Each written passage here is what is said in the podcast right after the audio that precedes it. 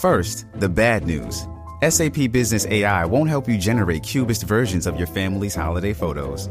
But it will help you understand which supplier is best to help you roll out your plant based packaging in Southeast Asia, or identify the training your junior project manager needs to rise up the ranks, and automate repetitive tasks while you focus on big innovations. So you can be ready for the next opportunity. Revolutionary technology, real world results. That's SAP Business AI. Survivor 46 is here, and so is On Fire, the only official Survivor podcast. And we have a twist this season. The winner of Survivor 45, Dee Valladares, will be joining us every week. We're going behind the scenes of the biggest moments, the how and the why things happen, and the strategy and analysis you can only get from someone like me, a Survivor winner. Listen to On Fire, the official Survivor podcast, wherever you get your podcast. Este programa no hay manera de copiarlo. No porque no se pueda, sino porque no ha nacido. ¿Quién se atreva a intentarlo? La Garata. La joda en deporte. Lunes, lunes a viernes por el app La Música y el 106.995.1. La, Mega. Bueno, usted sigue escuchando la garata de la Mega. Hemos tenido un programa hoy, o sea, intenso, variado, tocando algunas, ¿verdad? algunos temas distintos. Me gustaría coger llamadas de la gente. Sé que obviamente en el segundo segmento no necesariamente le dimos tanta cabida a llamadas porque tuvimos a Jorge Colbert Toro, pero creo que la información que él le iba a dar a la gente es valiosa. O sea, era importante. Y el que la escuchó, pues, pues qué bueno. El que no la escuchó, pues lo lamento, pero sí también, ¿verdad? A través de la aplicación La Música, pues pueden visitar el podcast y ahí van a poder ver entonces el contenido. 787-620-6342, 787-620-6342. Recuerde que estamos en Hable lo que quiera. Sé que tienes a lo que va a decir. Voy a coger dos llamaditas y voy contigo. Con ambos. 787-620-6342. Voy con Alejandro de Peñuelas en la 4. Alejandro Garata Mega. Ahora sí, perdóname. Alejandro Garata Mega. Hello, eh, en verdad, qué grande de Cham, Didier de Cham. a, ese hombre, a ese hombre van a tener que sacar la, la Torre Eiffel, van a tener que sacar esta torre y van a tener que poner una estatua de Mbappé allí. Una estatua de Mbappé con, con las dos campeonatos y en la abuela de Messi van a poner la estatua allá. No hay break. Rodrigo de Paul, cuando va Chuamení, él va a decir cómo, cómo yo voy a bregar con este tipo. Yo, yo no sé cómo yo voy a poder jugar aquí, ¿no? Es, es- el domingo no hay break. O sea, no hay break para Argentina, no hay break, no, no, no hay piernas para Mbappé, no hay, no hay, no hay nada ahí.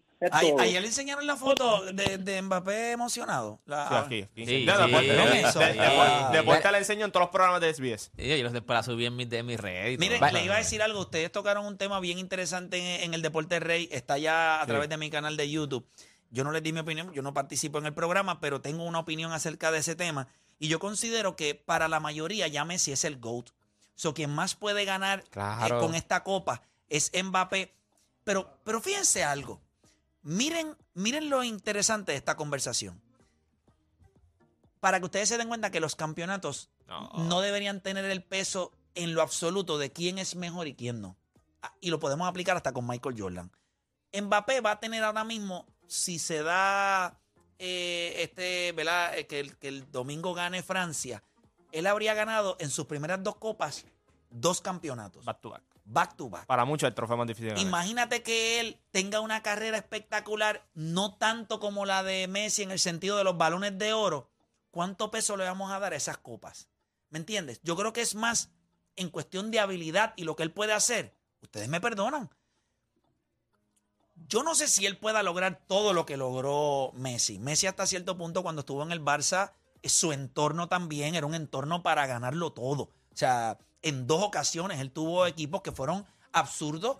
Y lo ganaron. Eh. Ayer, y- ayer y lo, lo ganaron. ayer- ayer lo estaban hablando que hubo un momento dado que Iniesta, Xavi y Messi eran los tres nominados para el Balón de Oro. Están en el mismo equipo. Y pasó exactamente lo mismo cuando tuvo el otro tridente con Neymar y Luis Suárez, que en un momento dado Luis Suárez estaba hasta de favorito para ganar el balón de oro en un momento dado. Así que va a ser interesante. Pero imagínense que Mbappé no gane una.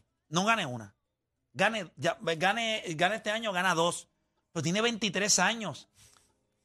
Vamos a poner que él, él, puede jugar hasta en cinco copas del mundo. Y ganando cinco, o sea, jugando en cinco copas del mundo, existe una gran probabilidad, por lo que tiene este equipo de Francia, que él pudiera ganar hasta tres. Entonces, ¿cómo vamos a medir eso? Pero yo creo que con su carrera, con su juventud, tú ya tener lo más, lo que Messi se tardó toda su carrera para conseguir al final, él lo va a conseguir al principio, quizás le resta un poco de importancia porque ya tiene dos en el estuche y podría hacer otras cosas dentro Pero, del ¿cómo mundo tú del te fútbol. motivas, bro? O sea, ¿Cómo? ¿cómo tú te motivas después de llegar hasta tan, tan arriba, tan, tan rápido? No, O sea, y ¿cómo siendo factor, espérate, espérate, y tú siendo factor, porque Claro. no es que tú estás ahí. Y no es solo eso. Es que aquí te das cuenta a veces, porque tú tienes que ser bien inteligente como tú argumentas. Porque llevas todos los últimos 10 años diciendo que estos dos jugadores, Messi y Ronaldo, necesitan una para ser el mejor. Para pasar la maratona, para pasar la Y este tipo tiene Una. dos. Entonces, ahora cuando tú Sí vienes a este argumento, exacto, cuando vienes a este argumento, si este tipo tiene dos, ahora tienes que volver a ajustar tu argumento otra vez, porque ¿cómo vas a justificar Lo que lo pasa otro? es que yo creo que el argumento va a ser, ok, ahora le falta carrera. ¿Qué le falta? Está bien. Campeonato de Él liga tiene- que se mueva de la liga. no, y- y para que se mueva si quizá para, para, si España. para muchos la Copa del Mundo es la más difícil, la más importante, etcétera. Y él tiene dos. No tiene que ganar siete balones de oro. Tiene que ganar tres, como mucho. No tiene que ganar cinco ¿Tú champions. crees que, Pero no es que la Copa te haga- donde él juega ahora mismo, tú Se crees va a que tú- ok, pero se va esto es lo que me, lo que me, me a esto es lo que voy. ¿A dónde se tiene que mover para que tenga peso su carrera? La Premier. ¿Y es a dónde se va a mover? Sí, yo creo que sí. Yo creo Eso es lo más sentido que hace porque yo no hay creo que el razón no, para ir a la Liga de Y España. No, yo creo que él se- Haaland. él se cerró, exacto, y ahí está la competencia. Se- yo creo que él se cerró las puertas con el Madrid, ¿verdad? Yo creo que podemos todos estar de acuerdo de que ya el Madrid va en otra visión ahora. Pues entonces él se va a la Premier y él coge la Premier y la preña como es posiblemente que él haga.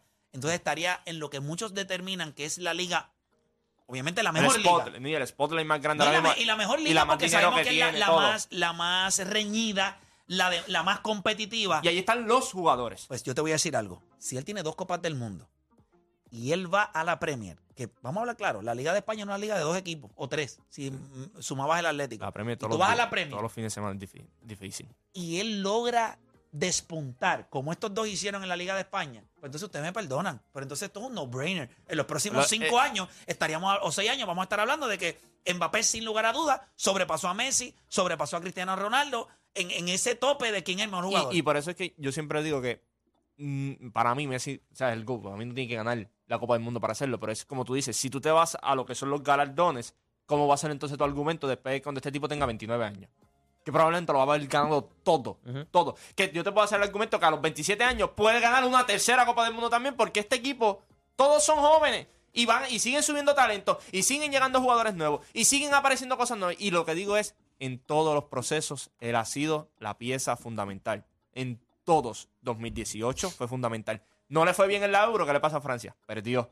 ¿Le va bien ahora a Francia? No tiene a Paul Pogba, no tiene a Kanté, no tiene a Be- a Benzema. a Benzema, espérate, que a este equipo de Francia le falta talento y son los favoritos para ganar Para el ganar. domingo. Y el- y- ¿Por y- qué? Porque tienen Mbappé. Y, no solamente. bueno, Mbappé y su, pero, su- pero, pero mira su la llamada, la llamada rápido. Tienen que sacar la Torre Eiffel y poner a Kylian Mbappé. Así es que se percibe este tipo ahora mismo en Francia. Así. O sea, cuando él le dan el A contrato. los 23 años. Cuando él le dan el contrato. De, ¿sabes? La- alrededor ¿No será que en el pantalón eso mismo es lo que tiene, la Torre Eiffel? Se la Se la lleva, se la lleva de suerte. Superstición, déjame esto aquí. Ay, mi madre. Mira, voy acá rapidito con Coco de Luquillo y después voy con Jambo. Coco de Luquillo, Garata Mega, dímelo, hable lo que quiera. Dímelo, Play. Saludos, Mira, Play, yo tengo una pregunta a ti, a ti nada más. A ti nada más. Sino que Juancho se meta. Yo estaba yendo ayer Baseball Reference y todas estas cuestiones porque para mí, quiero que me escuches primero, para mí, Correa no vale la cantidad de dinero que le dieron, pero lo que yo no entiendo es cómo a otras a otras a otros jugadores competencia de él como Trey Turner, Corey Seager, whatever, estos jugadores elite le llegan ofertas de 300 millones o más como la que le hicieron a Trey Turner sin ellos ser tan vocales como lo ha sido Carlos Correa. O sea, yo pienso que Carlos Correa, él todavía no ha tenido una temporada con más de 100 carreras empujadas. El año pasado fueron 60 y pico carreras empujadas. Él solamente ha tenido para mí un año bueno, que fue el 2000, el año pasado, no el antipasado. Sí, 2000, O sea, 2000, ¿cómo- 2020, cómo- 2020. 21, 21, 21, 21. Ajá, 2021. ¿Cómo, ¿Cómo a otras personas, o sea, a otros jugadores, como te dije, le llegan contratos como los que Correa quiere? Y Correa se tiene que esforzar, se tarda, se tira la película y toda la vuelta para, o sea, para mí, el, aparte de que se contradijo mucho en el contrato que él tiene, se contradijo, se fue para el oeste, lo van a clavar con los tases.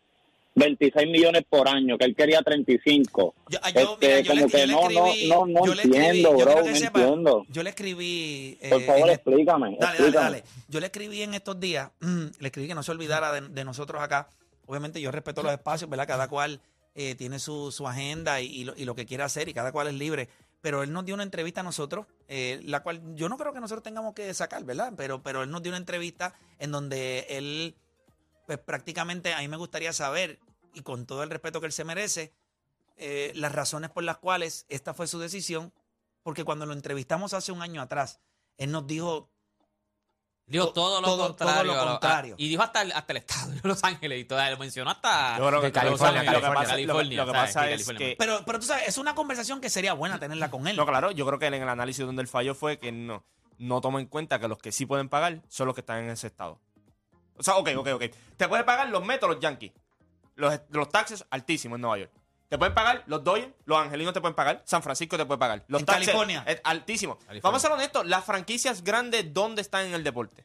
En, en el este o en el oeste. Ya Pero, está. pero allá. no Ya hay más está. nada. O sea, Eh, o ¿Tú son sabes los qué, Knicks o Juancho? son- Yo, yo difiero un poquito ahí. Yo creo que cualquier otro equipo le hubiese dado, o sea, tienen el dinero para dárselo, Ah. pero él, él- yo creo que también era la combinación de que quería ir a un sitio de, de importancia, que yo creo que eso es lo que te él va a contestar. Él, él te va a decir, ok, es verdad, yo dije lo del dinero, pero también yo quiero una organización que sea relevante. Porque, Pero, ok, por eso mismo que- esas, esas organizaciones son relevantes porque son las que pueden pagar No, no, no, Por, por ejemplo, no, no, pero no, no necesariamente porque a lo mejor Minnesota le podía no puede pagarle a otra persona Juancho, más le dieron Fran- ok. 35 millones, o sea, Sí, que sí, no te pero hace no- pensar so- que, ok, que pero- hubiesen pero- hecho. no le puede pagar a otro. tiempo. Y, exacto, no, y, ¿sabes no, y- no No. solamente eso, no puedes pagarle a multi...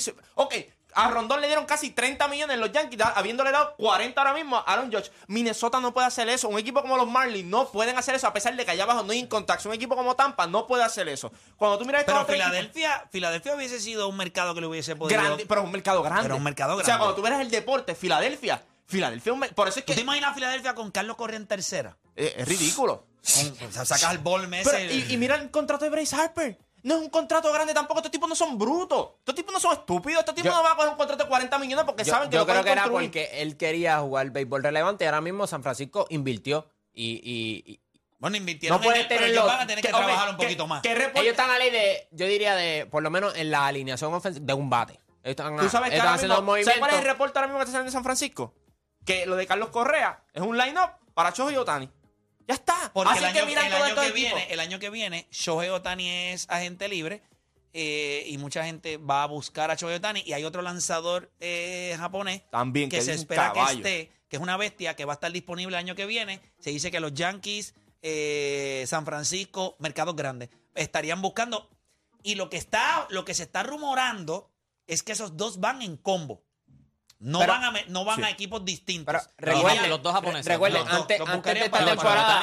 Sí. San Francisco no era un equipo que daba contratos largos ni, ni, ni invertía en su equipo tampoco. So, por eso pienso que Pero por eso se dieron cuenta. Se dieron cuenta de que en este mercado. Pero si San quieres Francisco nunca en su historia, eh, por lo menos en los últimos 10 años, o por lo menos vamos a ir un poquito más atrás, quizás los últimos 12 años, San Francisco nunca había sido un equipo que había ganado buscando agentes libres grandes. San Francisco ha ganado con eh. Buster, Po- eh, Buster Posey, como Madison ellos lo tenían, Madison Pablo Baumgartner, Sandoval, y lo demás era piezas que ellos buscaban. Lo más grande, el cambio más grande que ellos hicieron en un momento fue cuando trajeron a Hunter Pence, A Hunter que Pence, hicieron sí. el cambio, que no le resultó del todo. Y, y no solamente eso, mírate esto.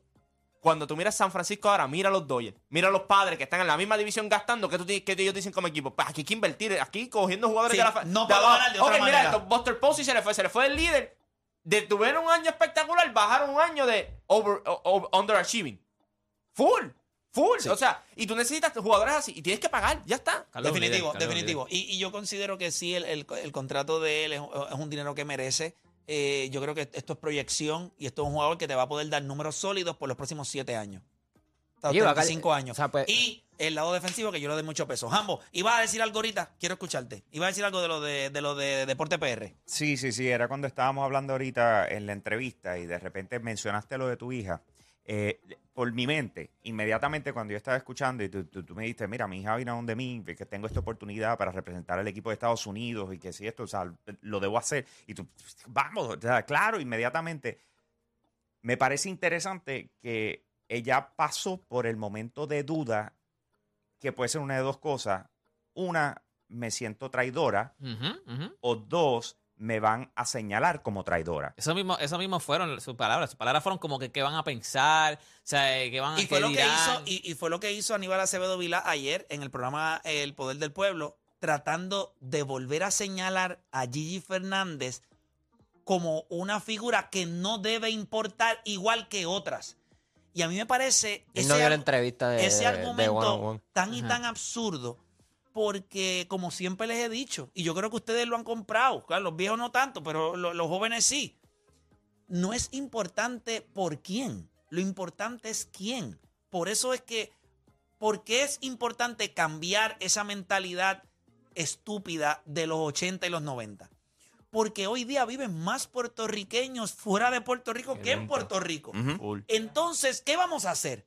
Que de momento vamos a ver a un chamaco Gómez eh, representando a Estados Unidos, de padres puertorriqueños, madre puertorriqueña, representando a Estados Unidos. Ah, que eso no me importa porque es que ese no es de nosotros. Sí es de nosotros. Claro. Es como el astronauta.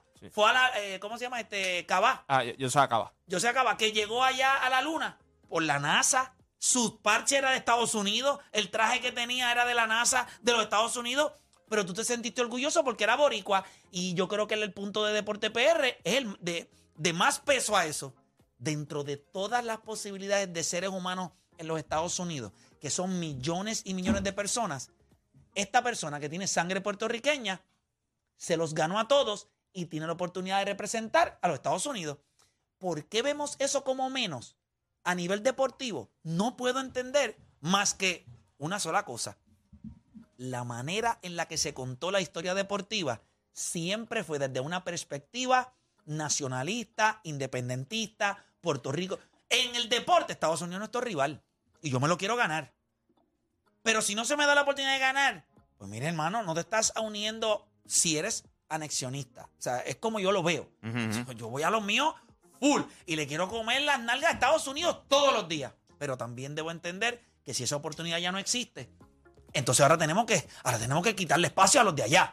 O sea, Puerto Rico 100 por 35 con tres o cuatro espacios el equipo de Estados Unidos en el Clásico Mundial Sí, de sí. Béisbol y usted no se siente grande, posiblemente tengamos más peloteros puertorriqueños que de cualquier otro estado de los Estados Unidos, que no sea California o esto, que, O que- Texas o algo así. Texas. O sea, y usted no valida eso. O sea, hay, hay que mirar la historia de una perspectiva distinta porque el mundo cambió y usted no puede seguir siendo el mismo idiota tienes de que, los evolu- 80. tienes que evolucionar porque antes también en los 80 el deporte en Puerto Rico era, ¿sabes? Canchas llenas, parques llenos, teníamos, o sea, se invertía mucho en el deporte. Una de las razones por la cual mi hija lo pensó en irse era por las facilidades. Ya no es lo mismo, papi. Cuando mi- en algún momento mis hijas estaban cogiendo gimnasia, eh, clases de gimnasia, y ahí entrenaban los Golden Boys. Papi, y eso era matres allí. Yo creo que eran los matres que la gente vota, allí los ponían. por Una, una Sí, cosa- matres de, matres de motel que ya no usaban y Ah, los reclasificaban y, ellos, allí. y ellos mismos, me, yo hablé con ellos, ellos mismos me decían, mira, mano, las facilidades aquí, mira, o sea, yo- Quiero hacerle, mismo. antes de irnos a la pausa, porque quiero hacer el segmento de Jambo y dedicarle el tiempo. Identidad puertorriqueña. ¿Qué es eso? O sea, se pierde. Yo eh, te dije que... eh, vi- hay maneras de perder yo- la identidad yo- puertorriqueña. Yo, yo te dije que eso es más visual. El ejemplo que él te dio es un ejemplo vago en cuestión de visual. Este dice que no lloró a Gigi, porque pues obviamente tenía la bandera de Estados Unidos, pero lloró o se sintió más alegre con Yasmín porque tenía la bandera de Puerto Rico. Pues entonces yo entiendo que la identidad para él es ver la bandera entonces. Porque, ¿cuál de las dos se parece más a Puerto Rico? Gigi, por eso que... Por eso es que... Por eso es que So, el mismo... ¿que ¿Cuál de eh, las dos es carga más? Una pregunta. Eh, fíjate, se lo hubiese preguntado. ¿Cuál de las dos carga más identidad puertorriqueña? ¿Gigi Fernández o Yasmín Camacho Quinn? ¿O es que porque tú le pongas una bandera a un ruso, ahora tiene más identidad puertorriqueña que uno que nació y se crió aquí? Ese tema es interesante. Eh, Jambo, identidad puertorriqueña para ti. Rubén Blajovic.